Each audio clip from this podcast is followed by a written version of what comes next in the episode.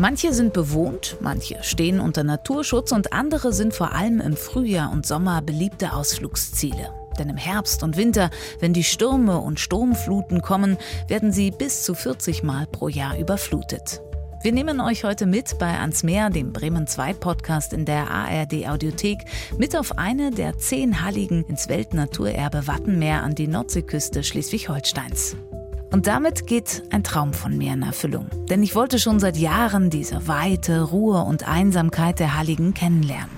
Und so habe ich mir mein Mikro geschnappt, das Köfferchen gepackt, die nächste Fähre gebucht und bin auf die berühmteste und zweitgrößte der Halligen übergesetzt, nach Hallighof.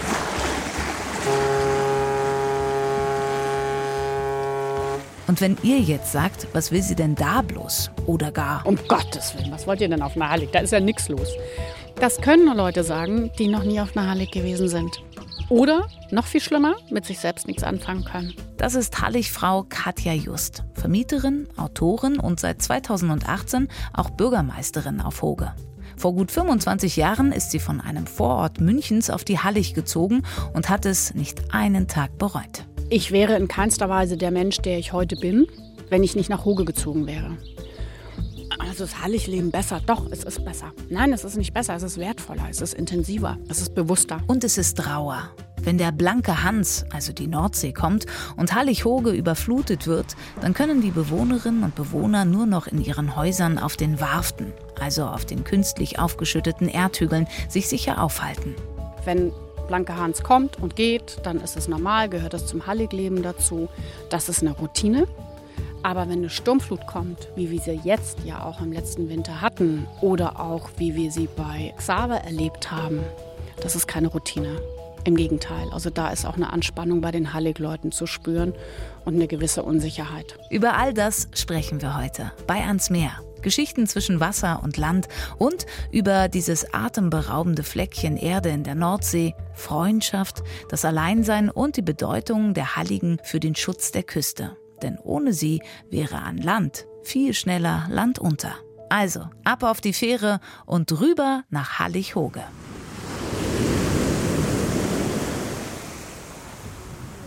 Angekommen auf Hoge steht sie bereit, um uns abzuholen. Hallo Katja Just. Willkommen auf Hallig-Hoge. Ja, das ist sehr schön bei dir. Eine ordentliche Brise weht, also fühlt man sich gleich zu Hause. Wir ziehen mal eine Kategorie nach vorne, denn wir haben uns, meine Redakteurin Serafia und ich, versucht so anzuziehen, was man so auf der Hallig braucht. Wir haben nämlich eine Kategorie, die heißt die Packliste. Was nimmt man mit? Also Gummistiefel sind angezogen. Sie hat auch noch den Friesenherz dabei. Ich eine dicke Windjacke, eine Mütze auf dem Kopf. Sind wir gut ausgestattet? Perfekt. Was bräuchte man noch auf der Hallig, um gut zu überleben? Also bei so einem Wetter, wie wir es jetzt im Moment haben, sollte auf jeden Fall auch die Sonnencreme im Gepäck sein. Denn das wird schnell unterschätzt. Gäste sagen immer wieder, wie konnte das denn passieren mit dem Sonnenbrand, obwohl es ja leicht diesig ist. Ja, das geht hier sehr schnell. Und immer was zu trinken. Das ist auch wichtig. Okay, Flasche Wasser haben wir auch noch mit dabei. Ich glaube, dann kann uns wenig passieren. Und weil das eine ganz besondere Folge wird, ziehen wir die nächste Kategorie gleich vor. Du hast uns ja netterweise hier an der Fähre abgeholt. Es geht ja auch immer um kulinarische Köstlichkeiten unseres Ortes am Meer. Und da nimmst du uns jetzt womit hin? Wir fahren jetzt direkt auf die Hanswarft. Das ist hier die größte Warft. Und da ist auch unser Hallig-Kaufmann ansässig. Wir gehen quasi shoppen.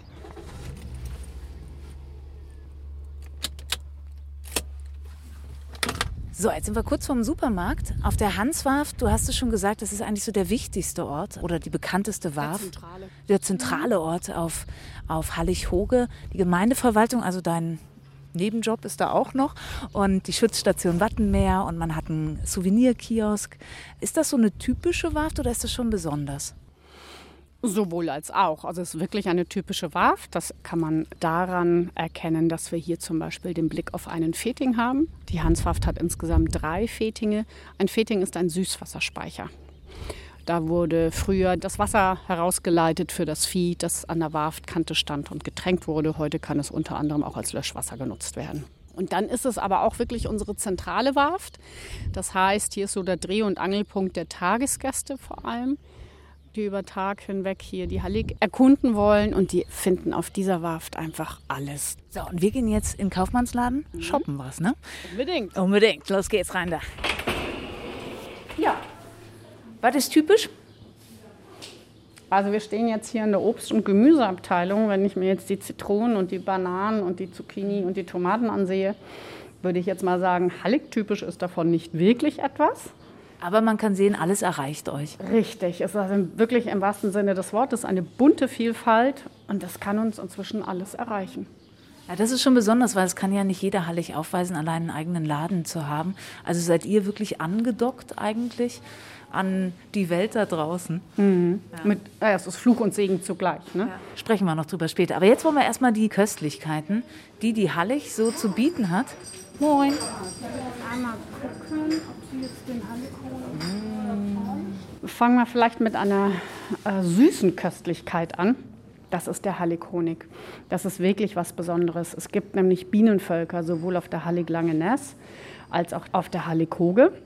Die einen konzentrieren sich mehr auf den Strandflieder, auf die Bondestave, der ist etwas kräftiger, herber im Geschmack. Und die anderen Völker konzentrieren sich auf die Halligblüte im Allgemeinen, der ist ein bisschen süßlicher. Dann nehmen wir den mit, rein in das Korbchen. Genau, wenn wir uns einmal umdrehen, dann stehen wir vor einem Regal. Da steht groß drüber Utlande, Produkte von Inseln und Halligen. Das ist auch etwas Besonderes, denn da ist im Glas wirklich nur Fleisch von Tieren, die auf der Insel, also für Amrum Sylt, gegrast haben, gelebt haben, oder auf den Halligen, sprich Langenäs, Hoge, Nordstrandischmoor, Gröde. Boah, Krabbenlebercreme. Ja, tolle Sachen dabei. Ja, ne, ich gucke gerade schon Krabbenlebercreme, das klingt ja besonders. Ist das dann aus Krabben oder gibt es hier einen Krabbenkuh oder so? Haben die Krabben natürlich nicht unmittelbar auf der Hallig oder Insel gelebt, aber zumindest drumherum. Davor zählt auch. So, was nehmen wir mit? Frage an Redakteurin Seraphia, was nehmen wir? Auf jeden Fall die Krabbenlebercreme, um rauszufinden, ob das eigentlich Lebercreme aus Krabben ist oder ob Krabben zur Lebercreme noch dazugehören. Nehmen wir auch mit. Perfekt. Und wir brauchen hier Schinken. Schinken. Ja, der ist auch wirklich fantastisch. Ich greife immer sehr gerne zu dem Galloway-Schinken. Und das ist auch wirklich ein ganz tolles Mitbringsel. Die Tiere hier auf der Hallig, ich meine, die haben es doch so entspannt wie sonst nirgendwo auf der Welt, oder? Die Tiere hier auf der Hallig haben es wirklich überwiegend gut, das muss ich schon sagen. Man darf aber nicht vergessen, dass der Abtransport oder der Transport hierher für die Tiere trotzdem Stress bedeutet. Das heißt, wir haben ja auch Pensionsvieh auf den Halligen. Und dieses Pensionsvieh kommt im Mai auf die Hallig. Und das ist immer Stress. Dann haben sie allerdings im Normalfall wirklich ein paar Monate hier, in denen sie sehr gut zur Ruhe kommen und wirklich das äh, Halligwetter genießen können, sofern wir keinen Sturm bekommen. Sturm bzw. Land unter. Denn dann müssen wir sie alle zusammentreiben, müssen wir sie auf die Warft holen. Für die äh, Tiere, die schon öfter hier sind, ist es mehr oder weniger Routine. Aber für die Jungen, für die Kälber, die in diesem Sommer erst auf die Welt kamen, ist das auch immer noch ein bisschen Stress. Aber das wäre dann Jammern auf hohem Niveau. Sollen wir noch irgendwas einkaufen oder haben wir die klassischen Sachen? Also ich würde sagen, kulinarisch haben wir jetzt wirklich das Wichtigste. Ich weiß nicht, ob ihr noch eine flüssige Begleitung braucht. Also was hier zum Beispiel sehr gerne getrunken wird, ist der Gilleküm. Muss mit. ich glaube, dann sind wir gut versorgt, ne? Ja. Ja, perfekt. Ah, super. Bitte schön. Danke. Danke. Tschüss.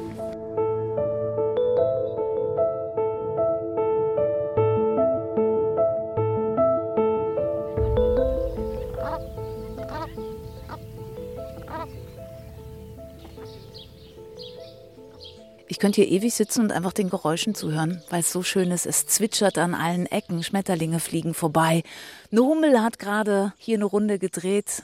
Du hast Enten auf dem Dach sitzen. Das ist schon ein besonders schöner Ort. Wir sind jetzt bei Katja Just in ihrem Zuhause gelandet, auf der Ockenswarft im Haus am Landsende. Und vor uns ausgebreitet sind die Leckerlis von der Hallig. Und jetzt müssen wir wahrscheinlich erst probieren. Gibt es hier eine Reihenfolge? Ist irgendwas wichtig? Muss ich was beachten? Nö. Ich würde sagen, das ist äh, je nach Fasson. Ich bin jemand, der auch morgens zuerst süß frühstückt, bevor er dann in den Tag später immer deftiger wird. Dann fange ich mit dem Honig an. Ich nehme auch Honig. Ich mache alles, was du machst. So, das war. ja, man will ja nichts falsch machen, ne? Mhm. Es gibt kein richtig oder falsch. Ja. Mhm. Um. Und sehr cremig der Honig. Mhm. Mhm. Ich mag den. Ja, ne? mhm. Also ich finde, er sieht wirklich lecker aus. Und ich mag den Geschmack einfach. Und er riecht auch gut. Mhm. Und der ist sehr intensiv, finde ich. Also nicht aufdringlich, aber zergeht zart auf der Zunge. Mhm.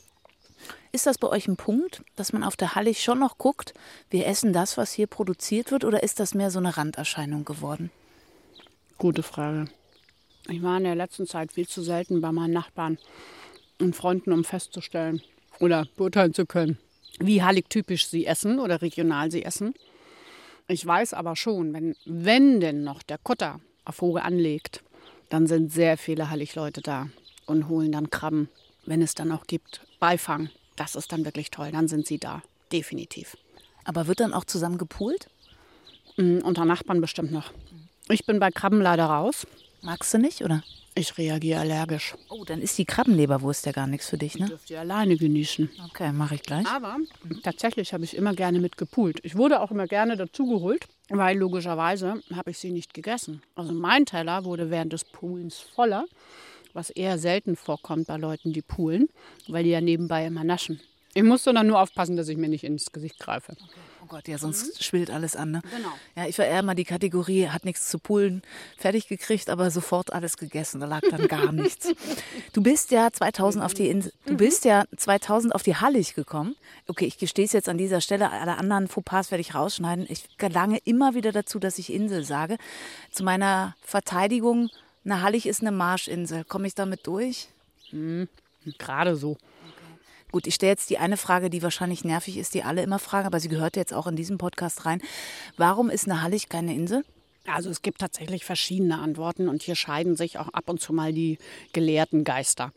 Aber der offensichtlichste Unterschied ist ganz, ganz klar. Eine Hallig wird meistens in den Herbst-Wintermonaten regelmäßig überflutet.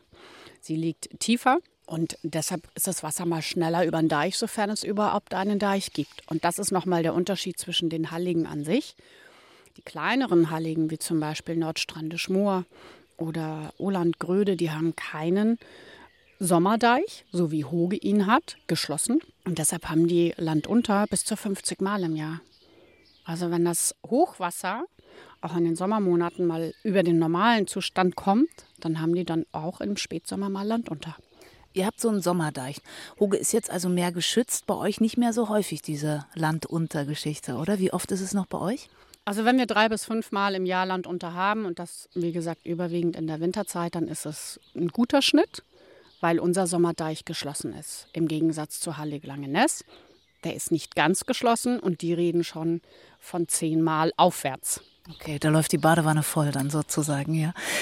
Was ist das für eine besondere Vorstellung? Also ich wollte immer auf eine Hallig und eigentlich wollte ich echt, wenn so die Herbststürme hier rüber fegen und vielleicht auch mal Land unter ist, um wirklich diese Abgeschiedenheit und diese Ausgesetztheit mit der Natur oder zur Natur festzustellen. Wie ist das? Du bist jetzt viele, viele Jahre, weit über 20 Jahre hier. Du wirst das ein oder andere Mal Land unter erlebt haben. Wie fühlt sich das an? Sturm ist toll. Sturm ist reinigend. Sturm ist Urlaub für das Unterbewusstsein weil Sturm mit einem so viel macht. Also rausgehen bei Sturm, natürlich in den richtigen Klamotten, sonst macht es wirklich keinen Spaß, aber in den richtigen Klamotten rausgehen, sich durchpusten lassen, den Kopf frei kriegen, ist das Beste, was man sich selbst antun kann. Abgesehen davon, wenn man durchgepustet wieder reingeht, dann kann man sich drin so richtig gemütlich machen. Das ist ganz toll. Aber auch für den Kopf ist das wirklich gut. Mal einfach nicht denken, sondern sich gegen den Wind kämpfen und mal die Gischt im Gesicht aushalten, das Salz auf der Haut, auf den Lippen mal wieder schmecken. Also wirklich Wind und Sturm und Wetter mit allen Sinnen genießen. Wann macht man das dann noch? Und das ist wirklich ein Erlebnis, ein Erlebnis wert und das ist letztendlich auch erholsam.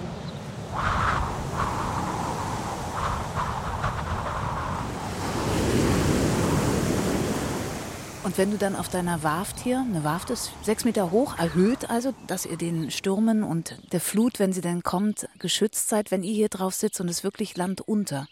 Wie ist denn das? Denkt man dann darüber nach, hm, wie viele Vorräte habe ich eingelagert, wie lange halte ich durch oder was passiert da im Kopf? Also wenn wir Land unter haben, dann brauchen wir nicht mehr darüber nachdenken, ob wir genug Vorräte haben oder nicht, weil dann ist es tatsächlich zu spät. Dann können wir nicht mehr auf die andere Warft, sprich auf die Hanswarft gehen und einkaufen.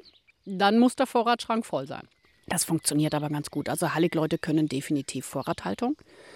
Und die Wetterberichte sind ja heute auch so gut und die Erfahrung auch so ausgereift, dass man sich da wirklich vorbereiten kann.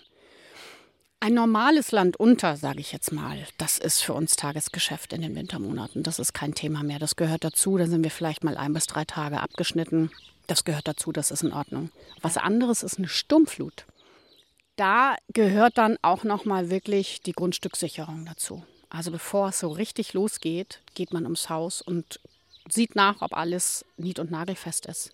Da darf kein Vogelhaus mehr rumstehen, da darf keine Schubkarre mehr rumstehen oder irgendwelche flatternden Stoffe vielleicht am Gartenhäuschen sein oder so. Das muss alles nied- und nagelfest sein, weil sonst fliegt einem das im schlimmsten Fall um die Ohren oder ums Haus, sprich ins Fenster und zerstört dann wirklich was. Also bei einer Sturmflut bereitet man sich nochmal anders vor und dann bleibt man normalerweise auch drin. Und hart aus. Harter Dinge, die da kommen. Genau, und hofft darauf, dass der blanke Hans nicht zu garstig ist. Das Land unter wird bei uns blanker Hans genannt und ja, harrt dann aus und, und wartet, bis sich wieder alles beruhigt, bis dann die Ruhe nach dem Sturm einkehrt. Ist dann sowas wie eine Erleichterung, wenn es vorbei ist, oder ist das wirklich so Routine für euch? Blanke Hans kommt und geht? Beides. Wenn Blanke Hans kommt und geht, dann ist es normal, gehört es zum Halligleben dazu. Das ist eine Routine. Aber wenn eine Sturmflut kommt, wie wir sie jetzt ja auch im letzten Winter hatten oder auch wie wir sie bei Xaver erlebt haben, das ist keine Routine. Im Gegenteil, also da ist auch eine Anspannung bei den Hallig-Leuten zu spüren und eine gewisse Unsicherheit. Da hat man dann schon Angst um, um, um sein, nicht nur sein Haus, sondern auch ums Leben? Ich kann mir noch nicht so richtig vorstellen, wie dramatisch. Also mir ist schon klar, dass das Meer eine unwahrscheinliche Wut und Macht und Kraft hat einfach. Wie sehr spürt ihr sie hier, wenn ihr ausgesetzt seid? Also diesen Meer. Klar, an der Küste haben wir auch Sturmfluten und so weiter. Und dann weißt du, okay, vielleicht plätschert es jetzt über den Deich und wenn es ganz blöd ist, wird der porös. Aber eigentlich sind die Deiche ja so sicher, dass schon lange nichts mehr zum Glück passiert ist. Aber wie ist es bei euch? Ja, genau so. Also wir können schon sagen, zum Glück ist schon lange nichts mehr passiert. Natürlich ist an den ein oder anderen Stellen etwas passiert, aber nicht vergleichbar zu den Szenarien, die zum Beispiel vor rund 50 Jahren passiert sind. Ne? Also 62, 76, die Sturmfluten, das ist immer noch ein anderer Schnack, wobei wir auch bei Xaver nicht sehr weit davon entfernt waren. Xenep war auch noch mal eine Sturmflut. Da reden auch die alten Hallig-Leute wirklich anders, wie ich es bis jetzt erfahren habe. Wir hatten Glück. Wir hatten mal wieder Glück. Genau wie bei Xaver damals auch. Und wenn man sich das so überlegt, der Wind hätte nur ein klein bisschen von einer anderen Richtung kommen müssen. Das auflaufende Wasser hätte nur ein bisschen länger dauern müssen, dann hätte es hier anders ausgesehen. Also wir wissen wirklich, die Hosen hat die Natur an. Ich finde das gut. Und ich finde es auch richtig und wichtig, dass der Mensch das immer mal wieder vorgehalten bekommt, weil er es einfach zu leicht vergisst. Von Angst will ich nicht sprechen, aber es flößt immer wieder Respekt ein. Und das ist eigentlich die beste Lehrmeisterin, die Natur, die es gibt. Wir müssen es nur mal wieder lernen. Ne? Und nicht vergessen, Klima ist überall ein Thema. Ihr natürlich noch viel unmittelbarer ausgesetzt, dem Meer, dem Sturm. Du hast es gerade schon gesagt. Es gab auch gerade die zweite deutsche Inselkonferenz, wo solche Themen auch besprochen wurden. Wie könnt ihr langfristig überleben, wenn wir wissen, die Meeresspiegel steigen? Wie lange plant ihr so auf der Hallig noch zu leben? Oder ist das eine Frage, die wahnsinnig frech ist? Sie ist heute leider gerechtfertigt und äh, wichtiger denn je diese Frage zu stellen. Wie lange können und wie lange wollen wir noch auf den Halligen leben? Oder wie lange ist es noch leistbar in jeder Beziehung? Also ich erinnere mich noch gut, das ist jetzt, glaube ich, 15 Jahre her, dass groß das Projekt ins Gespräch kam, Hallig 2050. Das war so das Überthema für unsere Planungen, für die nächsten Waffverstärkungen, für den Aufbau hier unseres Markttreffs in dem sich ja der Halligkaufmann befindet, da stand immer drüber Hallig 2050. Hallig 2050 ist schon nicht mehr so weit weg. Denn danach kam Xaver, die Sturmflut. Inzwischen kam Xenep und da wissen wir, das sind Szenarien, ja, die sind schon früher da, als wir mit ihnen gerechnet haben, beziehungsweise als uns lieb ist. Richtig, den Meeresspiegelanstieg, auch wenn manch Politiker etwas anders behauptet. Es ist so, man kann ihn nicht mehr von der Hand weisen, er ist da. Wir sagen ganz klar, wir bekommen mit als Erste nasse Füße. Und irgendwann können wir die Häuser, beziehungsweise die Warften, können wir irgendwann nicht mehr höher bauen. Das wäre ja wie eine Mauer drumherum. Abgesehen davon steigen die Kosten ins Unermessliche. Also ist der nächste Gedanke, wie können wir unsere Häuser anders bauen?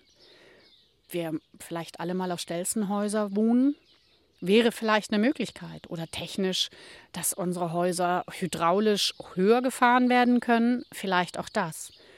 Und dann weiß ich natürlich, dass im gleichen Atemzug, bevor ich diesen Satz überhaupt zu Ende gesprochen habe, der eine oder andere die Augenbraue hochziehen wird und sagen wird, Moment, hydraulisch, was soll denn das kosten? Und das ist richtig. Ne? Also wenn wir über die Entwicklung und über die Erhaltung der Halligen sprechen, dann ploppen bei Zahlenkünstler sofort hohe Summen auf, berechtigt.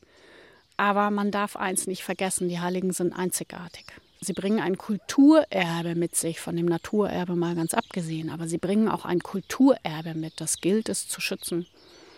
Und das gilt es zu erhalten, solange wir es noch haben, weil es absehbar ist, dass es uns bald nicht mehr geben wird. Dieses bald kann man errechnen. Also muss hier Geld investiert werden, um a. Natur zu erhalten, b. Kultur zu bewahren und c. auch die Küste zu schützen. Wenn die Halligen wegfallen, und das werden sie noch schneller, wenn sie nicht mehr bewohnt sind, nicht mehr bewirtschaftet werden, dann wird die Küste einen immensen Schaden dadurch erleiden. Genau, ihr schützt die Küste eigentlich, ne? weil ihr die, die Wellen einmal brecht oder wie kann man das leicht erklären? Genau richtig so erklärt. Also die Halligen gelten immer noch als Bollwerk oder als Wellenbrecher für die Küste. Wenn man sich die Halligen und die Sende wegdenkt, dann wird die Kraft des Wassers ungebremst auf die Küste treffen. Und dann reden wir von anderen Kräften. Und dann wird es teurer.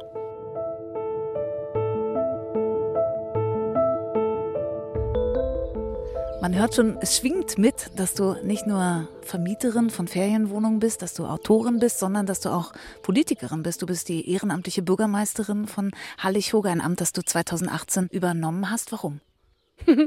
Das ist eine sehr gute Frage. ich las, du hast dich erst ein bisschen gewehrt. Ja, nicht nur ein bisschen. Ich habe mich richtig gewehrt. Denn ich widerspreche dir da, ich bin keine Politikerin. Aber ich bin jemand, der mit Leib und Seele hier lebt und der das wirklich verstanden hat, dass wir was tun müssen, aktiv sein müssen, uns bewegen müssen, wenn wir etwas verändern wollen. Viele Wege gehen da leider immer erst über die Politik. Die Politik muss regeln, bis andere ihr Verhalten verändern. Das finde ich sehr schade. Ich wünschte es mir andersrum dass wir uns erstmal bewegen und unser Verhalten verändern und dadurch ganz viel bewegen. Aber klar, als Bürgermeisterin ist es so, dass man erst recht mit guten Beispielen im besten Fall vorausgeht. Und war es eine gute Entscheidung, das Amt anzunehmen? Eigentlich müsstest du ja das die Bürger fragen, ne? also sagen wir mal so, was ich ganz besonders spannend finde, du hast ein, ein Thema angesprochen, das ist die zweite deutsche Inselkonferenz. Das sind Gremien, die ich sonst nicht erlebt hätte. Da lernt man Menschen kennen, Vertreter kennen, auch Politiker kennen, die man sonst nicht kennengelernt hätte. Fachleute, mit denen man über Themen sprechen kann, wo ich sonst wenig Berührung gehabt hätte. Dafür hat sich auf jeden Fall gelohnt. Es riecht die ganze Zeit. Wir müssen kurz weiter essen. Die Spezialitäten ja. von Hallig-Hoge. Was war das nochmal? Ah, der, der, der besondere Schinken. Der Galloway-Schinken. Da haben wir schon drüber gesprochen, müssen wir einfach nur probieren, ne? Ich nehme, du nimmst auch, ne? Oder magst du nicht? Doch, ne? Doch, unbedingt. Ja. Und in dem Fall nehme ich mhm. tatsächlich das dunkle Brot. Mhm. Mhm. Mhm. Mhm. Also er sieht auch toll aus. Ja, ein tief, tief dunkles Blutrot. Und sehr würzig, sehr aromatisch. Oh, lecker. Oh, sehr gut. Ich stelle immer gern Fragen, wenn ich am Essen bin, dann kann ich in Ruhe essen, ihr nicht, aber ihr dürft antworten in der Zeit. ist super, ne? Ich werde einfach sagen, oh, die Frage habe ich nicht verstanden.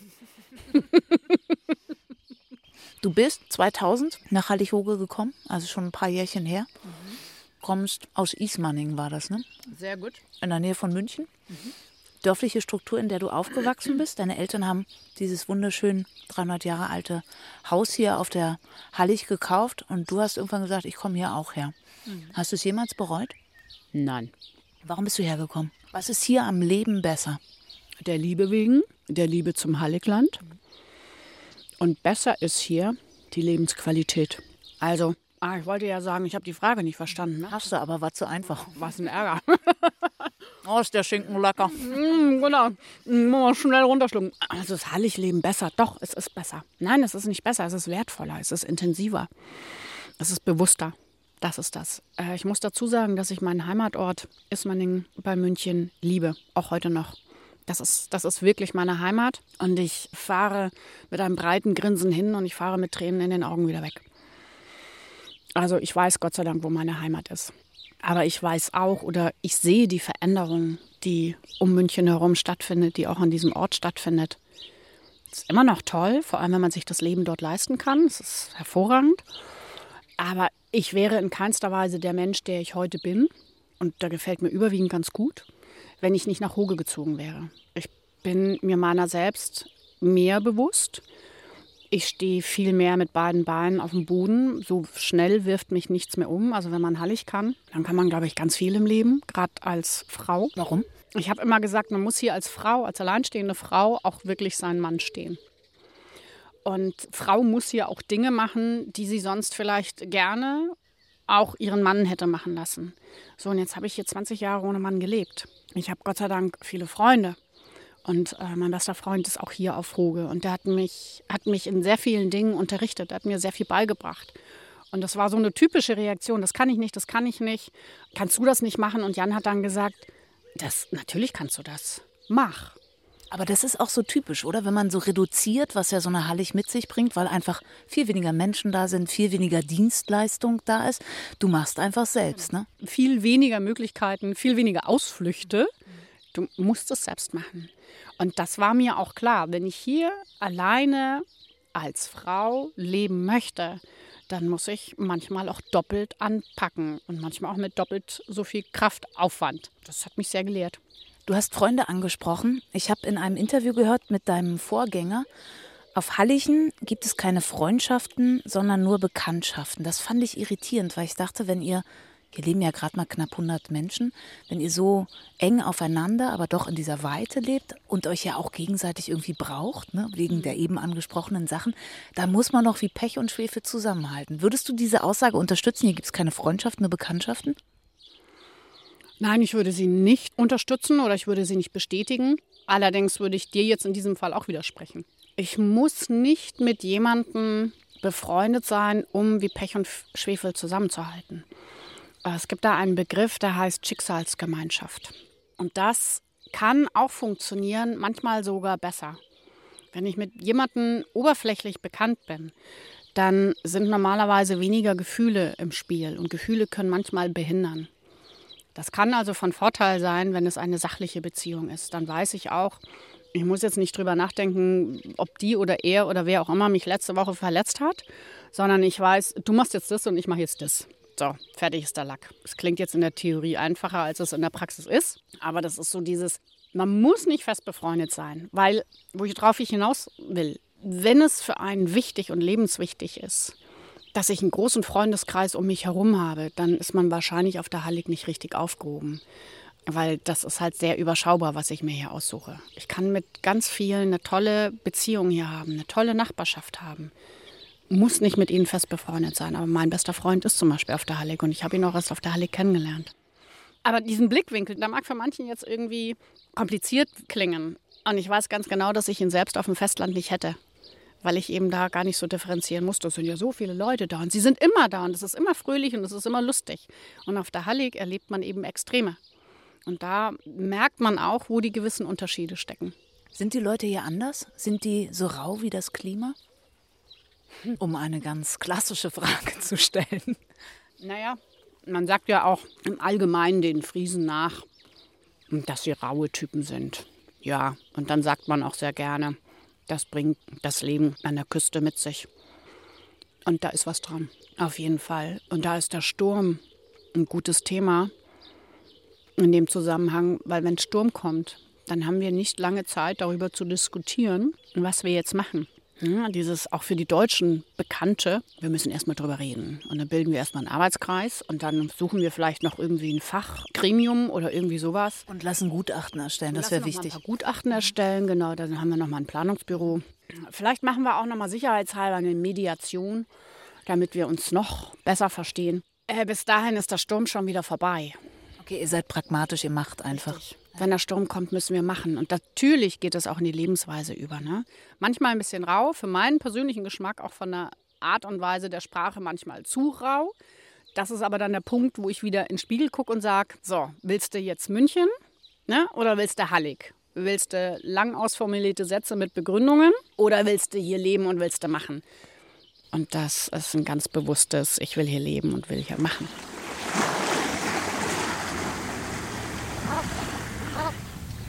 Wie hat dich das verändert, dieses Leben mitten im Meer auf der Hallig? Äh, das Leben im Allgemeinen oder meins? Deins. Wie, was, was hat es mit dir gemacht? Also merkst du, dass du dich, dass das Meer und die Hallig dich verändert hat? Ja. Also du wirst jetzt sicherlich fragen, wie. Hm. Ich glaube, da esse ich nochmal ein Schenkenbrot. es hat mich auf jeden Fall verändert. Jetzt plaudere ich aus dem Nähkästchen. Mhm. Hört ja auch keiner zu, das ist auch völlig in Ordnung. Kaum jemand, ja. Genau. Wenn ich das sage, weiß ich, dass immer großes Gelächter ist. Mm, ist klar, du, ja, ja, erzähl uns mehr. Ich war sehr lange schüchtern und zurückhaltend, wirklich lange. Oh, ich kenne das, das war ich auch. Mhm. Ja, hätte ich jetzt auch gesagt. und auch das ist etwas, was hier nicht funktioniert. Und erst recht nicht in dem Job, den ich jetzt angenommen habe. Ich sage bewusst Job, weil ehrenamtlicher Bürgermeister hört sich zwar nach einem Ehrenamt an. Aber du bist täglich. Ne? Also allein als wir auf dem Weg von der Fähre hier zu dir waren, glaube ich, drei Leute, die dich angesprochen haben. Das Telefon klingelte. Uns kam jemand vorbei für ein paar Unterschriften. Also es ist dauerhaft. Es ist nicht nur ein Job, sondern es ist wirklich eine Aufgabe, die kann man nicht nur abends irgendwie neben der eigentlichen Aufgabe machen. Und es finden eben auch viele Gremien und Versammlungen und ähm, Diskussionen, Streitereien, alles Mögliche statt. Wenn du dann da einen schüchternen und zurückhaltenden Bürgermeister sitzen hast, dann passt das nicht so ganz zusammen. Also es kommt genau der Satz, den du gerade gesagt hast. Also einfach machen. Und das ist das, was die Lebenssituation hier wieder mit sich bringt. Nicht drüber nachdenken. Nicht und, immer. Und einfach machen. Ich würde gerne noch verstehen, wie unterschiedlich das Leben im Laufe der, der Jahreszeiten hier ist. Ihr seid hier knapp 100 Bewohnerinnen und Bewohner. Im Sommer kommen die Touristen, Übernachtungen. Ich habe 45.000 Übernachtungen gelesen. Ich habe 90.000 Tagesgäste gelesen. Das ist wahnsinnig viel. Verteilt sich das übers Jahr oder habt ihr wirklich noch im Winter einfach eine Pause, gerade wenn der blanke Hans kommt? Und wie unterschiedlich nimmst du das dann wahr, das Leben hier auf der Hallig? Es wird in den Wintermonaten definitiv ruhiger. Das hat auch seinen Charme. Jetzt kommt die Politikerin wieder. Es hat aber auch leise Gefahren.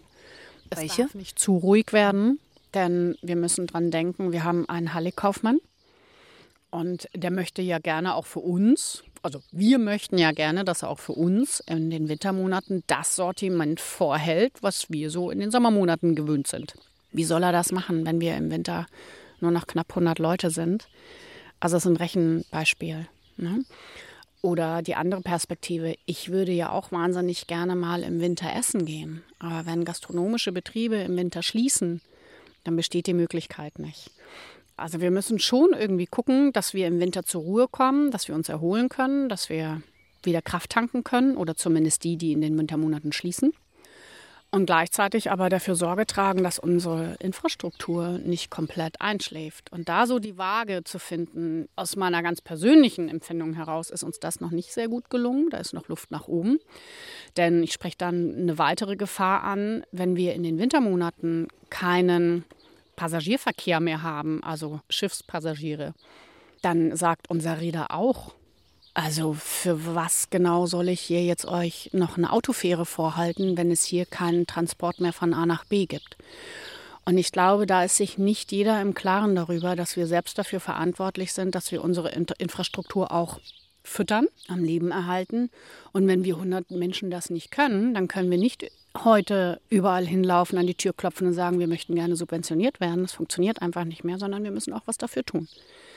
Also wenn es uns gelingen würde, dass wir die Waage ein bisschen besser ausrichten, vielleicht im Sommer nicht mehr ganz so viel Tourismus mit bis zu 90.000 Tagesgästen zwischen April und Oktober, sondern für eine Saisonverlängerung sorgen, mal einen Monat länger oder mal einen Monat schon früher anfangen. Im Dezember ist eigentlich immer was los um Weihnachten und Silvester herum. Wenn wir da einen Ausgleich schaffen könnten, ich glaube, letztendlich unterm Strich würde es uns allen besser gehen. Okay, also Ganzjahrestourismus ist bei euch definitiv noch nicht angekommen. Es gibt eine Handvoll Vermieter, die haben seit Jahren auch im Winter Gäste. Das ist auch meiner Meinung nach gut so. Das darf weniger sein, da dürfen Pausen dazwischen sein, keine Frage. Mal abgesehen davon, wir müssen ja auch irgendwann mal renovieren. Und wir müssen uns selbst ja auch mehr erholen. Das ist völlig in Ordnung. Aber das ist ja eine gute Handvoll an Vermietern, die das wirklich im Winter machen. Und der andere Teil macht im Winter zu. Ich hätte noch eine Frage an dich zur Bevölkerung.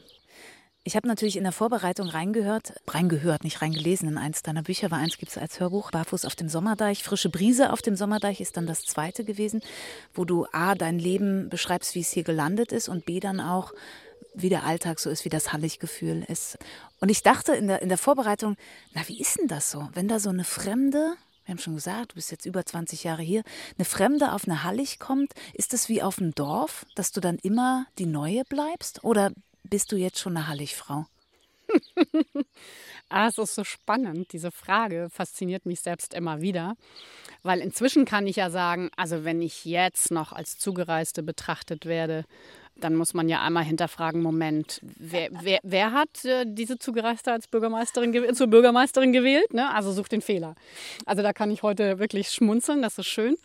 Denn vor der Bürgermeisterei habe ich zögerlich geantwortet. Und ich konnte dann rückblickend sagen, ich glaube, ich habe es mir lange Zeit schwerer gemacht, als es die Halligbewohner mir schwer machen wollten. Und das ist so spannend. Ich glaube, ich habe mich häufig selbst als Neuling öfter gesehen, weil ich zu vorsichtig war, zu ängstlich war. Oh Gott, was habe ich jetzt wieder gesagt und ähm, wen habe ich jetzt wieder gesehen oder nicht gesehen, gegrüßt oder nicht gegrüßt. Ich weiß, diese Empfindlichkeiten gibt es das wird einem dann auch ja, Jahrzehnte später noch übel genommen, dass man im falschen Moment eben nicht gegrüßt hat.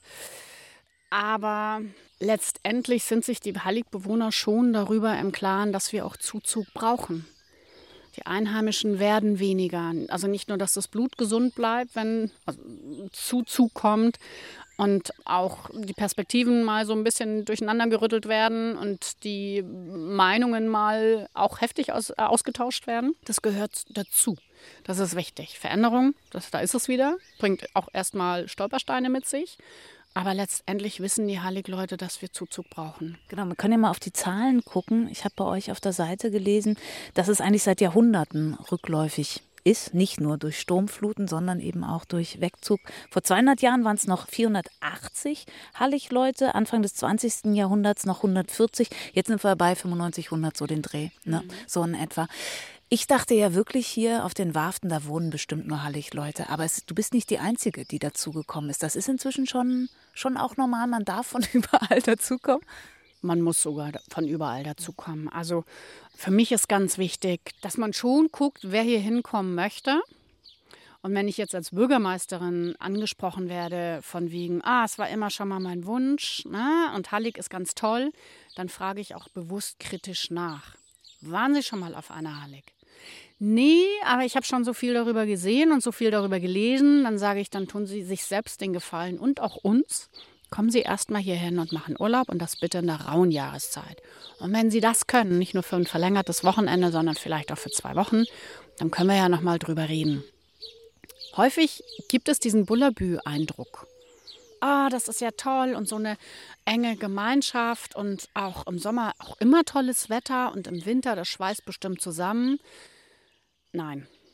Also ja, vielleicht schweißt das zusammen und vielleicht ist es auch toll, wenn man es kann, aber von 100 Prozent im schlimmsten Fall noch Großstadt mit den entsprechenden äh, Möglichkeiten und auch Ansprüchen auf nicht gerade 0 Prozent, aber auf sehr wenig Möglichkeiten auf die Hallig bezogen, das geht in den seltensten Fällen gut. Ich muss also gut mit mir selbst klarkommen. Und ja. die Einsamkeit, ja. die spielt ja schon eine Rolle, ne? Ja, das erste 100 Prozent. Ich muss mit mir selbst klarkommen. Ich muss mit mir selbst etwas anzufangen wissen. Das zweite, Einsamkeit, widerspreche ich mit einem Schmunzeln. Denn Einsamkeit kann man auch in der Großstadt erleben. Einsamkeit kann man auch im Wohnblock erleben. Das wird häufig unterschätzt.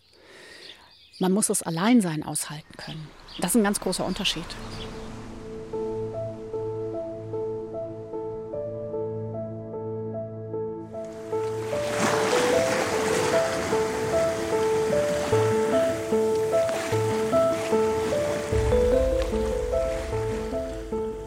So eine Klischeefrage muss auf jeden Fall noch sein. Ey, was macht man denn hier den ganzen Tag? Hier ist doch nichts. genau, genau so, genau. Was macht man denn hier auf der Hallig? Da ist ja nichts. Ah, es ist so herrlich. Ich finde das schön. Das, das muss schön sein, ne? Ja, also vor allem, weil ich es halt wirklich, weil ich drüber lachen kann, weil ich höre das ja oft von meinen Gästen. Ne, wenn die Kommen die echt mit der Frage, weil wir sind ja jetzt auch das erste Mal zu Gast auf einer Hallig und ich finde es herrlich, einfach nur zu starren und mir die Wildgänse, die Ringelgänse anzuschauen, die gerade hier Station machen. Ich finde es großartig. Aber es kommen wirklich Gäste zu dir und fragen dich, was sie denn jetzt tun sollen?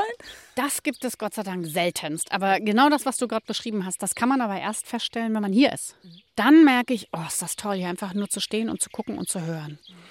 Aber das Spannende ist ja, wenn jetzt Gäste, die hier angekommen sind, sagen, oh, ich habe meinen Freunden erzählt, dass ich auf eine Hallig fahre, dann kommt die Reaktion, um Gottes Willen, was wollt ihr denn auf einer Hallig? Da ist ja nichts los. Das können nur Leute sagen, die noch nie auf einer Hallig gewesen sind. Oder, noch viel schlimmer, mit sich selbst nichts anfangen können. Das ist genau der Punkt. Ich hatte es in diesen ganzen 20 beziehungsweise die fünf Jahre mit meinen Eltern vorher noch 25 Jahren jetzt Gastgeber-Erfahrung auf Halle Koge. Ich glaube zweimal, dreimal erlebt, dass wir Gäste hier hatten, ein Fall zum Beispiel, wo wir uns gut daran erinnern können. Eigentlich typische, damals typische Sylt-Gäste. Mein Stiefvater hatte sie abgeholt, das Ehepaar. Sie gingen nach oben, haben sich umgezogen. Dann kamen sie mit ihren Pumps wieder runter und mit ihrem Handtäschchen. Und dann fragten sie, wo sie denn jetzt shoppen gehen könnten. Wie süß, oh Mann. Und damit meinen sie nicht das Shoppen, das wir gerade äh, bei unserem Halligkaufmann vollzogen haben, sondern sie meinte wirklich Shoppen im Sinne von Shoppen. Ne? Also Schaufenster gucken und so. Und dann meinte mein Stiefvater dann auch, ob sie vielleicht sich doch nochmal überlegen möchten, ob sie nicht mit dem nächsten Schiff das Eiland wechseln. Also es passiert, aber Gott sei Dank sehr selten. So, eins haben wir noch nicht probiert. Wird auch schon ein bisschen trocken hier auf dem, auf dem Brot. Krabben, Lebercreme. Ich habe nachgelesen auf der Verpackung 10% Krabben. Über Krabben haben wir auch schon gesprochen. Du isst nicht mit, also musst du uns eine Geschichte erzählen in der Zwischenzeit. Während ich hier probiere, warte mal kurz, jetzt muss ich noch. Ach, du stellst eine Frage. Ach so, wenn ich esse, warte, ich beiß ab. genau. Und schmeckt das nach Krabben? Kannst du die 10%, 10 herausschmecken? Nö. Dann hast du wahrscheinlich zu wenig Creme auf dem Brot. Mhm. Na, ist lecker. Das ist total lecker. Aber, ach, schmeckt natürlich nach Krabbe. Was soll's? Wo Krabbe draufsteht, ist auch Krabbe drin. Aber es gibt eine hervorragende Konsistenz. Von daher passt das auf jeden Fall. Wir haben deine Bücher vorhin angesprochen. Das möchte ich ja noch mitnehmen. Kommt ein drittes? Ich hoffe es. Wie, wie viel besser ist Schreiben hier als auf dem Festland? Habe ich keinen direkten Vergleich. Ich habe auf dem Festland nicht geschrieben, zumindest keine Bücher. Also kannst du auf jeden Fall sagen, es ist hervorragend, hier Bücher zu schreiben? Selbstverständlich. Aber wenn du. Also ich glaube, ich glaube zu wissen, allein wenn ich beobachte, was so zum Teil bei meinen Gästen passiert, Hallig ist schon sehr inspirierend. Und allein dieser weite Himmel und dieser Himmel mit diesen unterschiedlichsten Wolkenbildern, die man ja bis zum Horizont wirklich sehen kann. Die Geräusche. Das Meer sowieso ist immer inspirierend. Also, und das meine ich jetzt so. Es gibt keinen besseren Ort als, ja, als die Hallig. Das ist schon fast ein schönes Schlusswort, aber noch lasse ich dich nicht wieder, wieder, wieder gehen. Zur Ruhe kommt man auf jeden Fall. Es macht wahnsinnig was mit einem. Ich merke das nach zwei Tagen jetzt schon. Wie viele Tage braucht man, um so wirklich abzuschalten aus deiner jetzt jahrelangen Erfahrung? Kannst du das noch sagen? Ja, ich kann es noch sagen. Ich kann da zwar, also in letzter Zeit sage ich häufiger, ich kann besser über Entschleunigung schreiben, als sie selbst leben. Das hat aber mit meinen mehreren Aufgaben zu tun, die ich so erfüllen muss. Aber ich merke es trotzdem noch. Und das weiß ich ganz genau, das würde mir in München nicht gelingen wenn es überhaupt gar nicht mehr geht, wenn es wirklich zu viel und zu voll wird, dann setze ich mich hier raus. Also gerade im Frühjahr, im Sommer ist das ja erst recht kein Thema. Im Winter gehe ich dann durch den Sturm. Dann setze ich mich hier raus auf meine Auffahrt oder auch vors Haus auf die Bank und lasse einfach mal Hallig auf mich wirken. Und dann geht das immer noch sehr schnell, dass ich runterfahre und dass ich wieder auf dem Boden ankomme. Und äh, die Hallig erdet mich. Und das ist ein großartiges Gefühl. Und wir haben es ja eben gerade erlebt, auch mit meinen Gästen, die hier vorbeigekommen sind, äh, ein junges Paar, die jetzt seit drei Tagen, glaube ich, hier sind. Ich hätte es ehrlich gesagt nicht gedacht. Ich hatte so ein bisschen meine Zweifel, ob sie es wirklich können, hier anzukommen. Aber sie haben beide gerade freudestrahlend gesagt, also sie haben jetzt schon gruselige Vorstellungen, wenn sie daran denken, dass sie in drei Tagen wieder abreisen müssen. Zurück in den Trubel. So, auf dem Tisch steht noch was. Äh, Hochprozentiges. Gleich zwei Sachen. Klar, man muss sich die Hallig nicht schön trinken, das haben wir jetzt schon gelernt, aber es gehört natürlich irgendwie dazu, oder? Was haben wir da? Ja, genau. Für den klaren Kopf reine Medizin natürlich. Oder auch als Verteiler bezeichnet. De Gele Köhm. Es Hochdeutsch der gelbe Köhm, verfeinert mit edlen Kräutern und Gewürzen. Also so ein Kräuter einfach? Ja, genau. Aber ja. den trinkt ihr nicht pur, den haut ihr irgendwie mit Tee zusammen, habe ich gelesen. Das kommt ein bisschen drauf an, wie man ihn gerne genießen möchte. Also es gibt einmal die Möglichkeit, eisgekühlt, nach dem Essen als Verteiler. Die andere Möglichkeit. Das klingt sehr euphemistisch betrachtend. Ja, genau. Und die andere Möglichkeit ist, ihn als Teepunsch zu servieren. Das heißt, es gibt eine Tasse heißen Tee, wobei der Tee nicht unbedingt den Namen verdient, denn der Teebeutel würde, wurde mal flüchtig an dem heißen Wasser vorbeigezogen, sodass er nur eine leichte Nuance von Farbe hat. Und dann gibt es natürlich einen kräftigen Schuss gelen Köhm da rein. Und das ist dann der Teepunsch. Und das las ich auch, kann man dann bei so Festivitäten den ganzen Tag über trinken und überlebt das dann auch? Wenn man nicht den Fehler begeht, dass man sich Zucker in den Teepunsch gibt, um diesen vielleicht besser zu trinken, weil man jetzt nicht so der Köhm-Fan ist, dann überlebt man das sehr gut. Und ein zweiter, das ist, glaube ich, die gesamte UNESCO-Weltnaturerbe Wattenmeerküste entlang das Standardgetränk, der Friesengeist weil er einfach auch schon allein durch die Flasche was hermacht und dann auch die Geschichte noch dazu, natürlich dazu. Also der Friesengeist, da kennen, ich glaube manchmal die Touristen, die Gäste diesen Text noch besser als die Einheimischen, weil wir ihn natürlich einmal gehört haben und das langt. Wir kümmern uns dann mehr ums Trinken als ums Lesen. Aber allein dieser Spruch ist ja schon, schon toll. Also in den Restaurants wird es dann so gehandhabt, dass wenn jemand einen Friesengeist bestellt, dass der dann in einem bestimmten Friesengeistglas serviert wird. Dann wird der natürlich angezündet. Das ist klar, bei 56 Umdrehungen kann der auch ganz gut brennen. Und dann wird ein kleines Fännchen dazu gereicht, wenn der Gast dann trinken möchte. Also er sollte auch nicht zu lange warten, sonst wird das Glas sehr heiß. Dann nimmt er dieses kleine Pfännchen und löscht damit die Flamme. Und bei, während des Servierens wird dann dieser Spruch vorgesagt oder im besten Fall alle. Das hat dann nochmal eine gewisse Stimmung und dann heißt es, wie Irrlicht im Moor flackert's empor.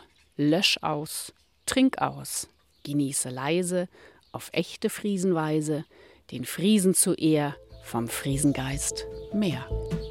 Ja, da kommen wir jetzt nicht drum herum. Irgendwas müssen wir davon jetzt trinken, ne?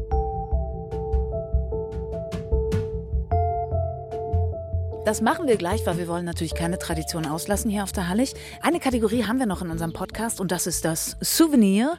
Und das wäre wahrscheinlich ein hervorragendes Souvenir. Oder was würdest du mitbringen von der Hallig? Ja, also wie gesagt, der Friesengeist sieht super aus. Ich bin ein bisschen vorsichtig. Nicht jeder steht auf Alkohol als Mitbringsel. Aber was immer geht, zumindest bei Fleischessern, das ist dieses Paket äh, Galloway-Schinken oder auch Lammschinken. Und wenn man sich da unsicher ist oder es genau weiß, dann würde ich immer einen Hallig-Honig mitnehmen. Das ist ein tolles Geschenk.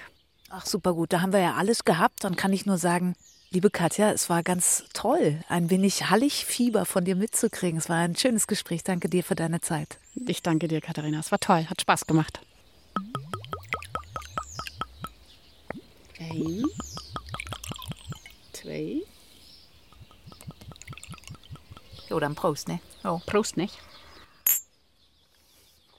Ja, sehr gut. Sehr lecker. Ach Mann, war das schön. Ich bin gleich eine ganze Woche auf den Halligen geblieben, habe mich ordentlich durchpusten und den Blick schweifen lassen. Also dicke Empfehlung für die Halligen von mir, für alle, die das Meer und die Ruhe lieben.